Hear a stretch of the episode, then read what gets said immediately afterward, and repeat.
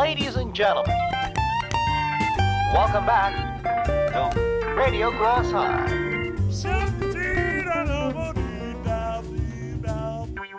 Herzlich willkommen zu Radio Großheim Folge 125 und 125 Jahre alt wäre jetzt auch Ludwig Erhard, Vater des Wirtschaftswunders. Und da habe ich so gedacht, es ist ja unglaublich, dass dieser Mann 1887 geboren ist. Irgendwie habe ich das anders eingeschätzt. Ich habe nicht drüber nachgedacht. Aber heute habe ich drüber nachgedacht, zu Beginn dieser Sendung, zu der ich dich herzlich willkommen heiße. Lieber Mario, wie geht's dir? Wie war deine Woche? Hi Chrisse, schön, dass ich mal wieder hier sein darf. Also mir geht's gut. Wie geht's dir denn? Ausgezeichnet. Ausgezeichnet, das hört sich sehr gut an. Ja, meine Woche war eigentlich relativ unspektakulär. Also so viel ist da eigentlich gar nicht passiert. Wie sieht's bei dir aus? Bist du gut durch die Woche gekommen? Es war eine muss mich gerade mal zurückerinnern. Nee, doch, war eine gute Woche. Ich weiß gar nicht mehr, wann was war, ne? Aber war eine gute Woche.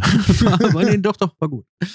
Das sind eigentlich die besten Wochen, wenn man sich nicht mehr daran erinnern kann, ne? Wenn ein, So Tag des, wenn ein Tag des Wochenendes reicht, um die ganze vorherige Woche vergessen zu machen. Nee, aber ich schöpfe auch Kraft aus der Tatsache, dass wir jetzt schon Februar haben. Das Jahr schreitet mit großen Schritten voran. Ich meine, im April, da kann man schon, wenn man Glück hat, die ersten Sonnenstrahlen erhaschen. Und das ist ja schon in ein paar Wochen. Die Tage werden deutlich länger. Man spürt es langsam, finde ich. Lass dich dann, also machst dich noch nicht so, nicht, noch nicht so in? Sicherheit, weil hat sich nicht so der Trend ergeben in den letzten Jahren, dass im Februar nochmal so eine kleine Kältewelle reinkam. Ja, und dass der Schnee, wenn er fiel, im Dann, Februar fiel. ja, wenn der Schnee fiel, dann Ende Februar. Oder jetzt, glaube ich, mittlerweile sind wir schon bei 1. März-Wochenende.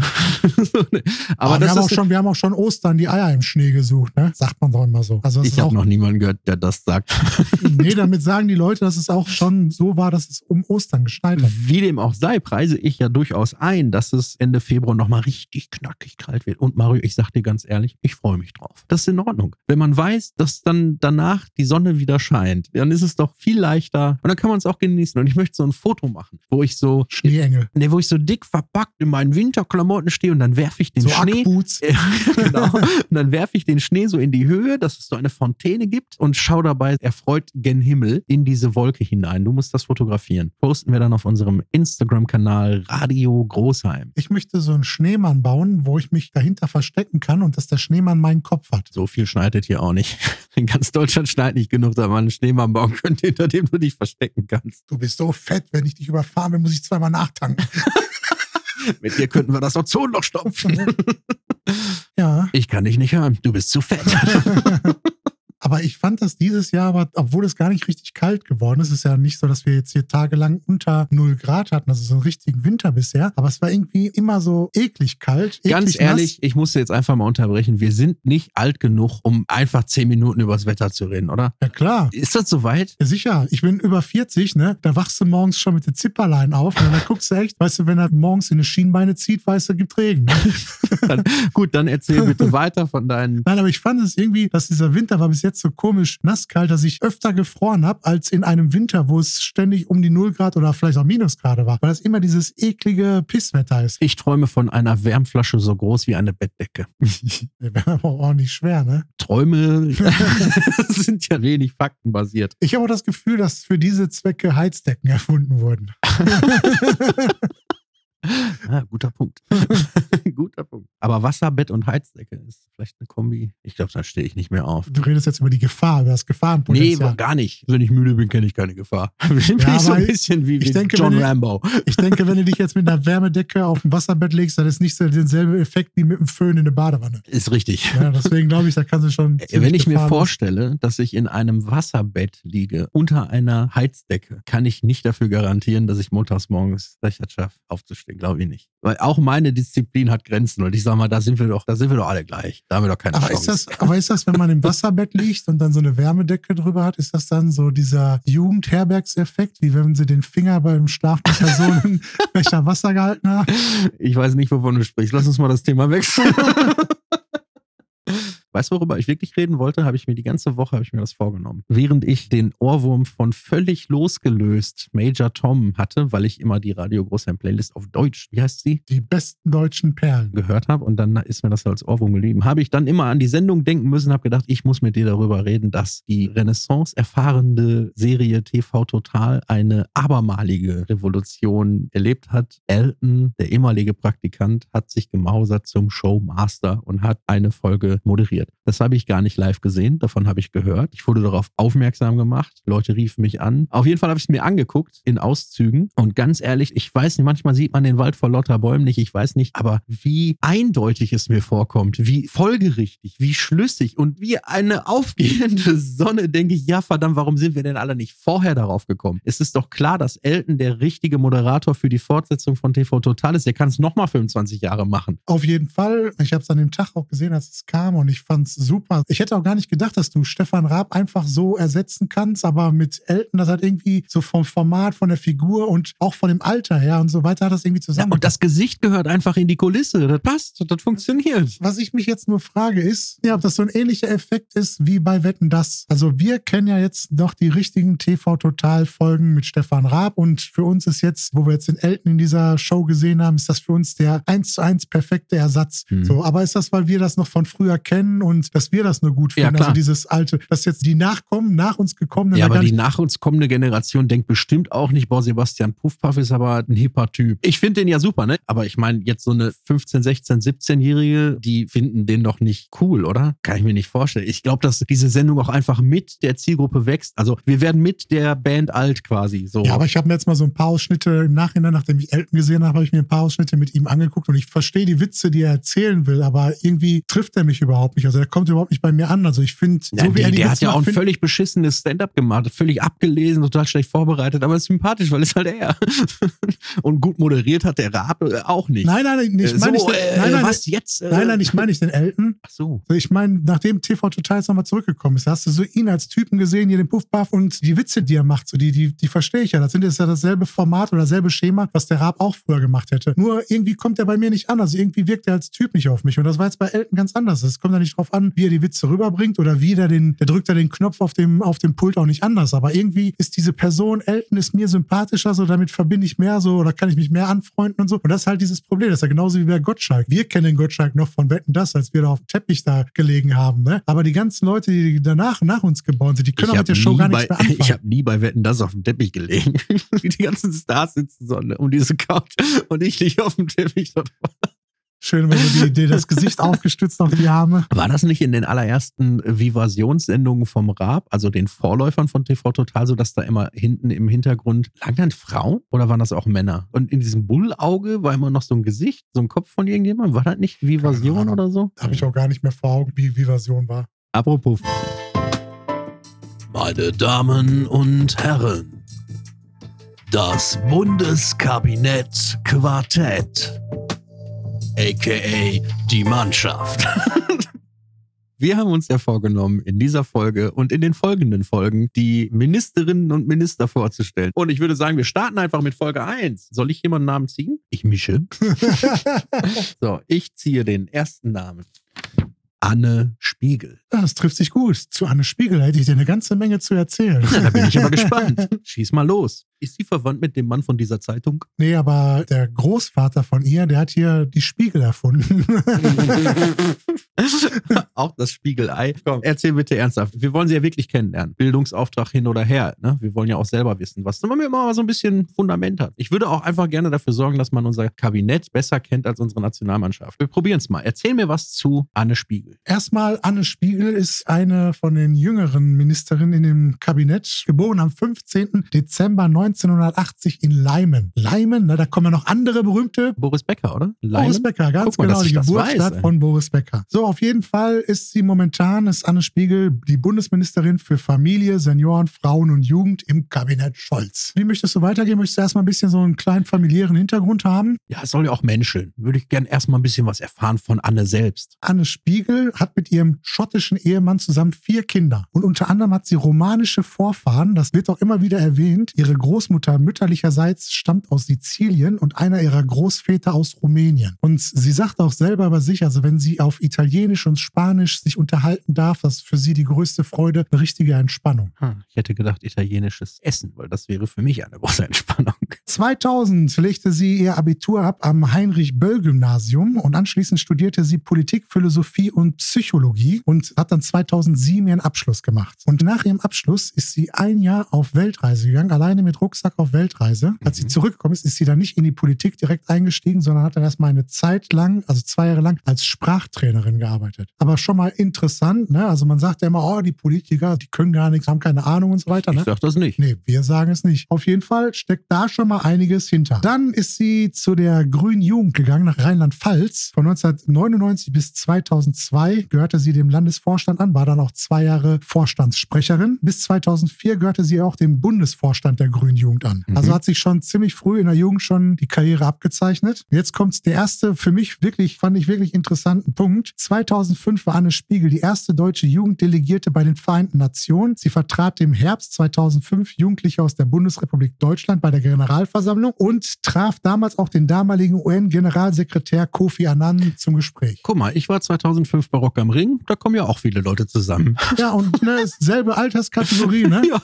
Und sie hat dann halt schon mal Kofi Annan getroffen, kleines Pläuschchen. Ne? Direkt danach, 2006, ist sie ein erstes Mal bei der Landtagswahl in Rheinland-Pfalz als Direktkandidatin angetreten. Leider ist daraus nichts geworden, da die Grünen damals an der 5%-Hürde gescheitert sind. Danach ist sie dann aber als Direktkandidatin in den jeweiligen Wahlen gewählt worden, ist dann eingestiegen. Landtags Karriere, Landtagskarriere, ne? Interessant wird's dann hinterher. Von Mai 2016 bis Mai 2021 war sie in Rheinland-Pfalz Ministerin für Familie, Frauen, Jugend, Integration und Verbraucherschutz und ab Januar 2021 zusätzlich noch Ministerin für Umwelt, Energie, Ernährung und Forstwirtschaft. nicht schlecht. Also zeigt auch eine Sachkompetenz, weil sie das Ressort ja schon mal bedient hat. Landesebene. Erstmal nicht schlecht. Genau, und dann gab es halt nochmal die Landtagswahlen in Rheinland-Pfalz und dann für die letzten Monate, bevor sie dann halt zur Bundesministerin ernannt wurde, war sie dann nochmal Ministerin für Klimaschutz, Umwelt, Energie und Mobilität. War natürlich blöde, dass direkt mit diesem neu geschaffenen Ministerium dann direkt die Flutkatastrophe kam. Anstrengende Monate, bevor sie als Bundesministerin berufen wurde. Im November 2019 wurde Anne Spiegel in den Parteirat von Bündnis 90 Die Grünen gewählt. Das ist natürlich auch eine, eine Anerkennung der Arbeit. Ne? Anne Spiegel war 2019 Vorsitzende der Verbraucherschutzministerkonferenz und in der wurde unter anderem beschlossen der legendäre Nutri-Score. Womit sich Leute so beschäftigen, während du Frauentausch guckst. Ne? Was hättest du gedacht? Was wollte Anne Spiegel früher werden? Kinderärztin. Nee, Pinguinforscherin. Wäre das nächste gewesen. Und sie ist noch heute Ganz großer, ehrlich, wenn großer du, Fan von Pinguin. wenn du mal auf der Besuchertribüne im Bundestag sitzt, nur mal so, das mit dem Pinguin forschen, er hat das nicht ganz verfehlt. Und du hast ja vorhin angesprochen, also du würdest ja eher statt sich auf Spanisch oder auf Italienisch zu unterhalten, wärst eher dem italienischen Essen zugeneigt. Und sie sagt auch selber über sich, sie würde lieber bei Nudeln, Pasta, Pizza sitzen und dazu einer Flasche Bier anstatt einem Fünf-Gänge-Menü. Ja, das lässt sie auch sympathisch erscheinen. Schön, Anne Spiegel hier erstmal auf Position 1 und dann bin ich jetzt schon gespannt, wer ihr nächste Woche folgt. Aber finde ich auf jeden Fall einen interessanten Werdegang. Ne? Also ich hätte nicht gedacht, dass da, was sage ich, ich hätte nicht gedacht, ich kannte sie ja vorher gar nicht. Ne? Aber ich fand, ich finde es schon interessant. Also wenn du jetzt überlegst, wenn du dich von der Kommunalpolitik dann über den Landtag ein bisschen in den Bundestag hocharbeitest, ne? du hast ja zusätzlich hast ja auch noch ein Privatleben, du hast ja vorher auch noch, musst ja auch noch irgendwie studieren, einen normalen Beruf ausüben. Du wirst ja nicht von Anfang an für die Politik bezahlt. Und wenn dabei dann so ein Lebenslauf rauskommt und dann auch noch mit so prägnanten Stationen, ne, wo Ja. man dabei gewesen ist, also Oft müssen sich Politikerinnen und Politiker den Vorwurf anhören, dass sie nichts gelernt haben. Ne? Und ich kann dir sagen, wenn jemand mit 14 oder so zu so einer Jugendorganisation von der Partei geht, zu den Jusos oder den Julis oder der Jungen Union oder eben den Grünen und dann auf diesen ganzen Sitzungen schon mal so, da wirst du mal so in Vorstand gewählt oder bist Schriftführer, dann stellst du innerhalb der Partei Anträge, bis auf den Parteitag, hältst vielleicht auch mal eine Rede und so. Möglicherweise kommst du irgendwann in die Bezirksvertretung oder in den Stadtrat. Meinetwegen kommst du irgendwann in den Landtag oder in den Bundestag und dann wirst du irgendwann Minister. Dann hast du möglicherweise 30, 40 Jahre lang Politik gemacht. Das ist eine Ausbildung, die immer, immer weitergeht. Und da hast du was gelernt, sogar einiges. Ne? So, und deswegen, ich finde das immer wirklich völlig überheblich und arrogant sozusagen. Ja, die haben ja nichts gelernt. Vor allen Dingen kennt man meistens den Werdegang ja überhaupt gar nicht. Und wie wir jetzt bei Anne Spiegel vom Bündnis 90 Grünen sehen, kann sich da so manche Überraschung verstecken. Knicken. Ja, und ich finde jetzt, Bundesministerin für Familie, Senioren, Frauen und Jugend, wen soll es jetzt für mich Besseres geben als Anne Spiegel, so wie sie jetzt mit dem Lebenslauf So weit würde ich jetzt nicht gehen. Nein, aber, aber wenn, du diesen, wenn, wenn du jetzt da sitzen würdest und du hättest jetzt, du würdest jetzt diesen Lebenslauf kriegen und du hättest diesen Posten zu besetzen, da eine nachvollziehbare Entscheidung möchtest du mehr sagen. als nachvollziehbare Entscheidung. Ich möchte, dass wir, wenn wir das Kabinett vorgestellt haben, noch eine Wette abschließen, wer den ersten Skandal hat. Wer zurücktreten muss oder ob überhaupt. Ja, da wäre auch viel interessanter, dass wir jetzt schon mal darauf wetten, ob wir es überhaupt schaffen, alle Minister und Ministerinnen vorzustellen, bevor einer rausfliegt oder einer gehen muss oder einer freiwillig Ja, geht. oder Neuwahlen. Wenn ihr jetzt auf Neuwahlen setzt, ist aber 10 zu 1.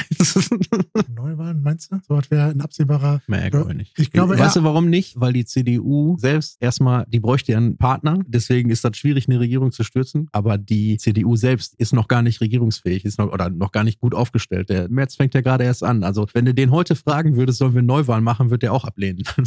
In einem halben Jahr wahrscheinlich nie mehr. Klar wird er das erstmal noch ein bisschen weiter ablehnen. Weißt du, er ist jetzt gerade mal auf die Pole Position gekommen und so. Und stell mal vor, das wird jetzt Neuwahlen geben und er verscheißt dann den Wahlkampf und ist dann wieder weg. Weißt du, der hat dann so lange versucht, da hinzukommen und so. Ja, das weißt du, vom, Kartons im Büro noch nicht ausgepackt. der ne? sagt, das nächste Mal können wir wählen in 15 Jahren. Ne?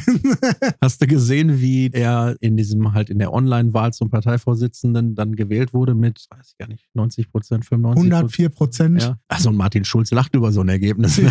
Andererseits, naja, hast du gesehen, wie er dann in der Rede so ergriffen war? Nee, habe ich nur gelesen, dass er die Tränen kaum unterdrücken konnte. Ja, die Stimme war gebrochen, er hat wirklich geschluckt. Ich habe ihm abgenommen, dass er da wirklich vor Rührung gepackt war, weil er nicht der Typ ist, der das auch so nach außen stellen würde. Und ich kann es auch verstehen. Unabhängig, ganz unabhängig von meiner Meinung zum Politiker Friedrich Merz und allem, wofür er so steht und was er schon so abgestimmt hat. Wenn da ein Mensch ist, auch egal in welchen Kreisen er sich bewegt, der Mann, der arbeitet ja nun mal hart. Da kann man ihm ja einfach mal zugestehen. Der steht früh auf, arbeitet den ganzen Tag und hat auch einen Plan und der ist richtig, richtig abgewatscht worden.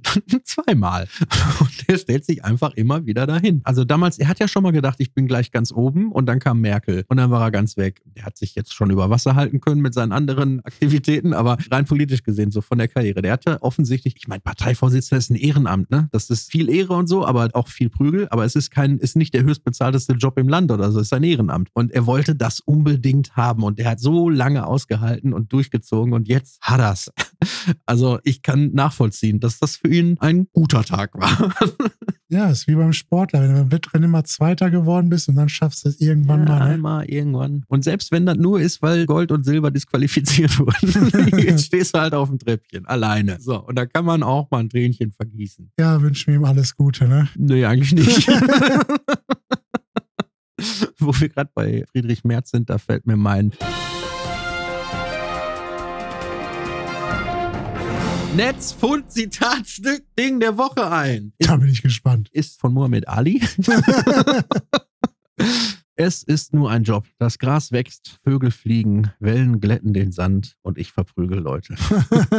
Wollte ich eigentlich als Zitat nehmen, aber das wäre dann doch, weil ich nenne ja auch den Zitatgeber so selten. Und ich wollte halt das auch nochmal als Aufhänger nutzen, davon zu berichten, dass ich nicht müde werde, mir immer mal wieder, paar Monate Abstand, aber dann doch mit großer Freude Zusammenschnitte von den besten Knockouts von Muhammad Ali und Mike Tyson und anderen Leuten anzusehen. Und dabei jedes Mal eine große Freude empfinde. So auch kürzlich. Das ist einfach stark. Vor allen Dingen richtig stark ist, wenn die Gegner vorher so, naja, sich schon sehr siegessicher fühlen.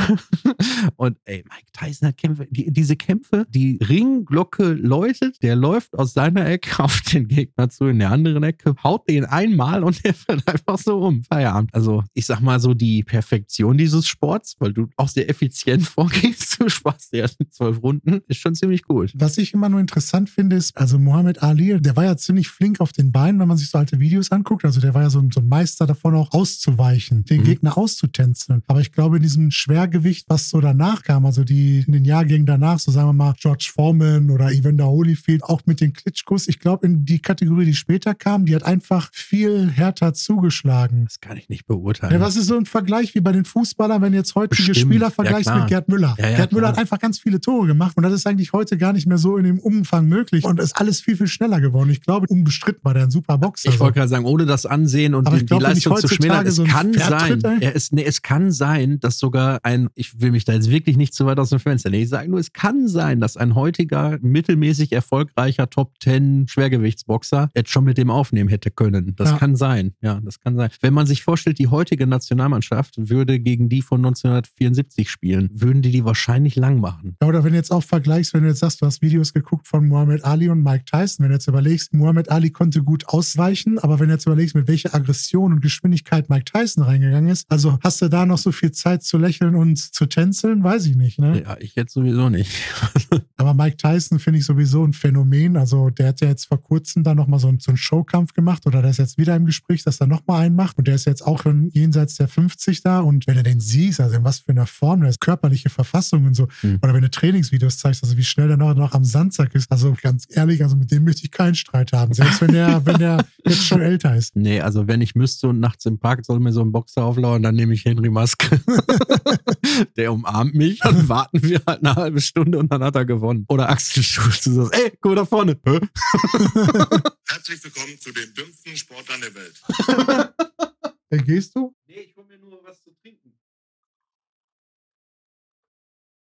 Ohne jetzt hier wieder so ein, so ein Tee-Tipp der Woche zu machen. Aber was ist denn für eine kulinarische Köstlichkeit heute geworden? Es ist Blueberry Muffin. Hatte ich halt noch da. Immer so ein Blueberry-Muffin-Tee habe ich immer im Haus, falls mal Gäste kommen. Ich habe mir zum Glück noch auf den letzten Metern eine Packung gebrannte Mandeltee abgreifen können, weil ich gedacht habe, ah, Weihnachtszeit vorbei, zack, zack. Problem ist, Weihnachtszeit ist halt vorbei. Ich habe da gar keinen Bock drauf.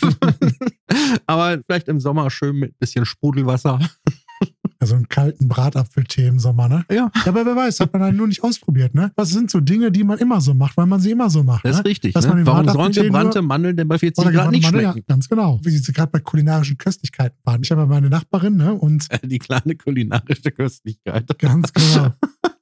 Das Pralinchen. Nee, die hat auf jeden Fall mitgekriegt, dass ich in den Baumarkt wollte. Und neben dem Baumarkt gibt es so einen Zoofachhandel. Und sie hat auf dem Balkon so ein Vogelhäuschen da. Und ich weiß nicht, was sie da immer sonst so reinmacht. Auf jeden Fall landen bei ihr nicht die Tauben oder so dicke Elstern, sondern so wirklich schöne, bunte Vögelchen, die auch so wirklich so ganz leicht nur zirpen und nicht so rumkrakeelen da, ne? Naja, vielleicht packt sie in dieses Vogelhaus Kanarienvögel. Futter. Weil die Vögel kommen ja selber an. Ja, aber vielleicht denkst du nur, die packt Futter daran. Eigentlich packt die die Vögel daran und die fliegen immer nur raus und wieder nach Hause. Die Vögel kommen aber öfter dahin, holen sich dann was aus der Hütte raus und stehen dann bei mir auf dem Balkon und futtern halt weg. Da ist ja, Ja, klar. essen Ne, ich sag, es ist ja im Moment 2G plus, weißt du, dann dürfen die nicht Nee, ich glaube, dass Vögel auch mal essen gehen. Also ich frage mich sowieso, was die so machen den ganzen Tag. Ne? Ich meine, die fliegen so um, Baum, so, anderer Baum, wieder das. zurück, jetzt aber ganz schnell so, ey, komm mal alle mit, so, nach da hinten. Kann ja nicht sein. Das, haben die Hobbys? Haben Vögel Hobbys? Angeln. Nee, keine Ahnung, habe ich mich noch nicht mit beschäftigt. Was ich auch interessant finde, ist, wenn die manchmal. Wieso siehst- auch interessant? Wenn du, das ist ja interessant. Was machen Vögel den ganzen Tag? Ja. Ob die wirklich irgendwelche Hobbys haben oder so? Haben Vögel Hobbys?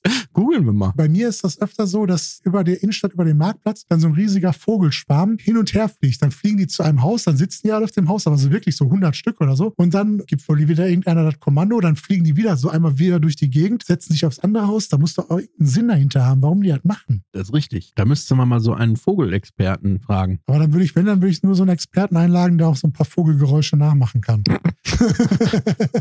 Also ich habe jetzt einfach mal gegoogelt, haben Vögel Hobbys? Und ich muss ganz ehrlich sagen, das ist das erste Mal, dass Google nichts. Kein Eintrag. Das Google-Logo verändert sich zu so einer runzelnden Stirn. Sag mal. Jetzt Schlagzeile bei Bild Online. Junge aus Nordrhein-Westfalen knackt Google. Auf jeden Fall hatte sie mich dann gefragt, ob ich Vogelfutter mitbringen kann. Das ist direkt Eingang daneben an. Ich gesagt, kein Problem, bringe ich mit. Und dann war ich halt in diesem Tierfachmarkt und es ist erstmal erstaunlich, wie viele Arten von Vogelfutter es gibt. Und dann kam wir nämlich zu dem Problem. Da gibt es so dicke Kugeln in so Netzbeutel, da gibt es irgendwelche Stangen, die man abknabbern kann, haufenweise. Und dann, ich habe bestimmt zehn Minuten da vor dem Regal gestanden und habe dann versucht rauszufinden, was, ich weiß ja auch nicht, welche Vögel bei ihr landen, weil da war auch noch so unterschiedlich, so ne, hier für Kanarienvögel und so weiter da. Ne? Und dann habe ich was ganz Fieses gesehen. Also es gibt ja so, in der Hundeabteilung gibt es ja so Körbe, wo man so Trockenfutter so rausschaufeln kann, dass die sich dann so in so Beutelchen abbiegen können und dann mitnehmen können. Und dann kam dann so eine Frau rein, die hatte zwei große Hunde dabei. und wird dann durch den Laden gezogen, weil die Hunde ja natürlich dann direkt zu diesen Kisten hin wollten da, ne? Da frage ich mich echt, warum man dann die Hunde da mit reinnimmt, ne? Ich habe mich übrigens kurz zu deiner Information, for your interest, möchte ich am heutigen Tag sagen, aus Gründen. Ich habe mich entschieden, ein Golden Retriever wäre wohl das Richtige. Der richtige Hund, den ich hier für mein Anwesen mir anzuschaffen denke. Anschaffen klingt auch irgendwie blöd, ne? Na, wie kommst du jetzt auf? Ja, ich habe mich informiert, habe hin und her überlegt und dann habe ich du, hast du festgestellt. genug Stories gesehen bei Nee. Instagram? und dann habe ich gesehen, Golden Retriever haben kein Sättigungsgefühl. Und da habe ich gedacht, oh, das passt doch, ne? Ich denke, da ist die Entscheidung jetzt gefallen. Ja, bin ich immer gespannt. Man sagt ja auch immer, dass dann der Hundehalter seinem Ja. Hund dann irgendwann ähnlich wird, ne? Ja, ich habe auch Fotos, da siehst du, dass das schon war. das kann man wieder herstellen. Ja. Ja, aber wenn ich dich manchmal auf der Couch liegen sehe, da kann ich mir vorstellen, also da geben sich auf jeden Fall gleiche Bilder. Also das kann ich mir vorstellen. Das wird zu dir passen. ja, so gesehen würde auch ein Koala-Bär zu mir passen.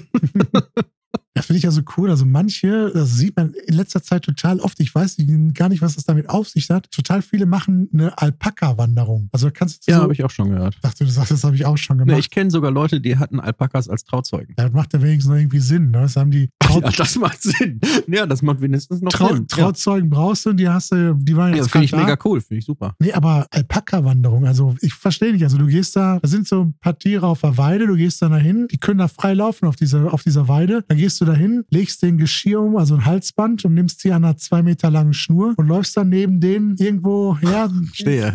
Also Wenn du es so sagst, klingt es tatsächlich etwas seltsam. nur damit du irgendwie schön Fotos machen kannst. Das ist mit so einem süßen Alpaka an der Leine. Also dass die sich auch nicht doof vorkommen. Ja, dass die so ein, nee, dass die sich auch nicht doof vorkommen auf den Bildern, dass die neben so einem Alpaka-Tier stehen mit so einer gespannten Leine und das Alpaka hat so eine Leine um den Hals, könnte aber auf der Weide da einfach rumrennen. Also Das ist schon sehr seltsam. Ich war kürzlich im Leipziger Zoo und habe da gesehen, alles irgendwie auch ganz absurd alles. Habe da auf jeden Fall gesehen, wie da ein, ich glaube, Kamel stand am Wegesrand mit einer Tierpflegerin, die dieses Kamel eben an der Leine hatte. Davor eine kleine Holztreppe und dann konnte man auf das Kamel steigen, sich fotografieren, Selfie und so und dann konnte man wieder gehen.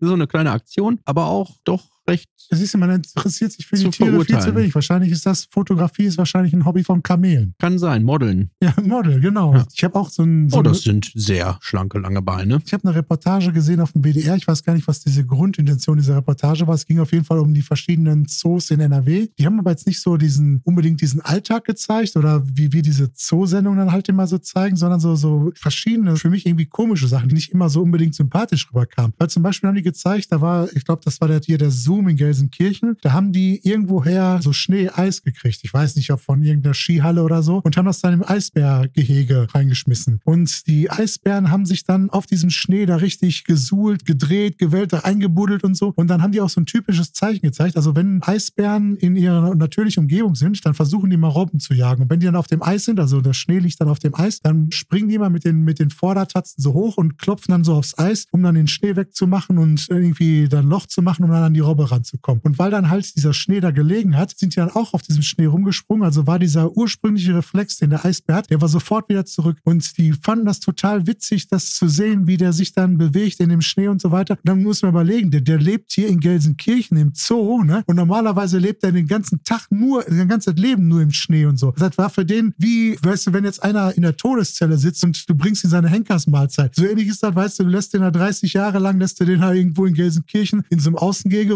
rumrennen, wo das im Sommer 40 Grad wird und so, ne? Dann schmeißt du einmal ein bisschen Schnee hin und dann so, ach, guck mal, wie schön der das macht. Also, wie bescheuert das eigentlich ist, ne? Da, da auch keiner was gegen macht. Das ist genauso, wie wenn du sagst, kann sich aufs Kamel setzen und kann sich dann da fotografieren lassen da, ne? Also gerade im Leipziger Zoo stand überall, wie viel die für den Erhalt von Tierarten machen, dadurch, dass die so viel Geld generieren, Spenden sammeln und so weiter. Und dann denke ich, ja, das ist ein Argument, aber einfach die ganze Kohle, die auch der Zoo kostet, noch mit da reinzutun, wäre ja irgendwie noch ein besseres. Ja, und dann kannst du dir schon mal überlegen, was dir als Bochumer passiert, wenn hinterher zu viele aus Bochum weggezogen sind und es keine Bochumer mehr gibt, ne? Dann kommen die letzten Bochumer auch in irgendein Zoo rein, hinter Gittern, so, ne? Damit wir die Bochumer erhalten. Ne? Es ist irgendwie, irgendwie ist Ich das verstehe deine Kritik, die kommt von Herzen, ne? Also ich finde, um Kindern zu zeigen, weißt du, wie sich ein Tier frei bewegt, so wenn das in den 70er, 80er, 90er Jahren gab noch kein Internet und so weiter, da war das vielleicht noch irgendwie auch so ein bisschen Anschauung, wenn du die wirklich im Zoo gesehen hast, ne, oder im Safari-Park und so weiter, da gab es halt keine andere Möglichkeit. Hat sich auch noch nicht groß einer Gedanken zugemacht. Aber heutzutage ist das mit dem Zoo überhaupt nicht nötig und so. Und Arterhaltung, wenn die jetzt die Gelder, da sind ja Millionenunternehmen so Zoos, wenn die Gelder, die dafür ausgegeben werden, wenn die jetzt zum Beispiel in Afrika, wo viele der Tiere aus dem Zoo herkommen, da eingegeben würden und so und die würden da so Reservate machen, so, dann könnten sie auch die Arten erhalten und die Tiere könnten einfach so leben, wie sie immer leben, so, ne? Nur wird dann verhindert werden, dass die gejagt werden. Also es gäbe ja Möglichkeiten. Delfinarium im Duisburger Zoo. Die Leute fliegen stundenlang, um in irgendwelche Länder zu kommen, um irgendwie zu sehen, wie, wie Delfine in freier Wildbahn da aus dem Wasser hüpfen und so, ne? Und dann denken sie, das gleiche Gefühl, das können sie erleben, wenn die da in, in so einer Badewanne im Duisburger Zoo auf Trillerpfeifenkommando aus dem Wasser hüpfen da, ne? Ich habe dich selten so leidenschaftlich erlebt. Finde ich gut. Ja, ist doch so. Muss doch mal, wird man ja wohl noch sagen dürfen, ne? ja. Du, mir rennt die Und das Zeit bin nicht davon. nur ich, der das sagt, das werden immer mehr. Ja, ganz mein Humor. Ach ja. Ja, du redest so davon, dass man merkt, dass das etwas ist, was du aus Liebe tust. Deswegen setze ich auf unsere Radio Großheim Playlist mehr Songs als Spotify. Den Song The Things We Do for Love von 10cc. Und ich dachte, es kommt irgendeine Reaktion, aber Nee, normalerweise reagiere ich frühestens nach dem zweiten Song, um rauszufinden, wie viele Songs nach dem zweiten noch kommen. ich möchte noch aufsetzen von, ich glaube, Taggy Matcher, No Love Allowed, um da nochmal so einen Gegenpol zu setzen. Du merkst, heute dreht sich alles bei mir um die Liebe. Aber das kann doch noch nicht Ganz, alles sein. ich wollte ne? doch ganz was anderes eigentlich. Ja, wenn du willst, setze ich noch Steven Wilson mit Mariah drauf. So, ich habe diese Woche zwei Songs mitgebracht. Einmal von Blanco Malte, den Song Aber dieses Live. Und dann zweiten habe ich von Tristan Busch den Song Zuckerwatte. Da bin ich ja mal gespannt. Genauso gespannt bin ich auf das Zitat der Woche. Bitte, mein Lieber. Das Zitat, was ich heute ausgesucht habe, ist von Walter Disney. Ähm, das wirkliche Problem unserer Welt ist, dass zu viele Menschen erwachsen werden. Ich habe noch eine Bildschlagzeile mitgebracht, meine Lieblingsbildschlagzeile der Woche. Nee, ich hab, wir haben keine Lieblingsbildschlagzeilen. Doch, das ist definitiv meine Lieblingsbildschlagzeile. Pilot fliegt Pimmel in den Himmel. Ciao. Das war eine Produktion von Radio Großheim.